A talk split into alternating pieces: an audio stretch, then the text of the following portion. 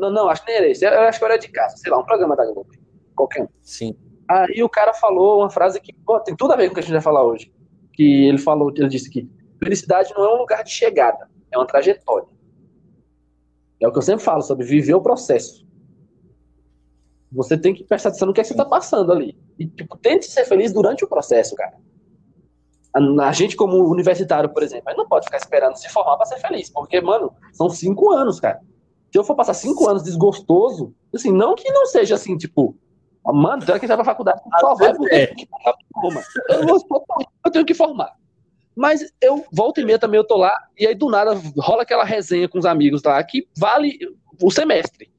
Essa, essas é. resenhas, esses momentos que a gente senta pra almoçar junto, é o que vale o semestre, tá ligado?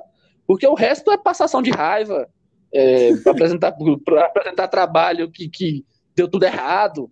E é isso, velho. Mas assim, a gente tem que passar por esses perrengues na vida, velho.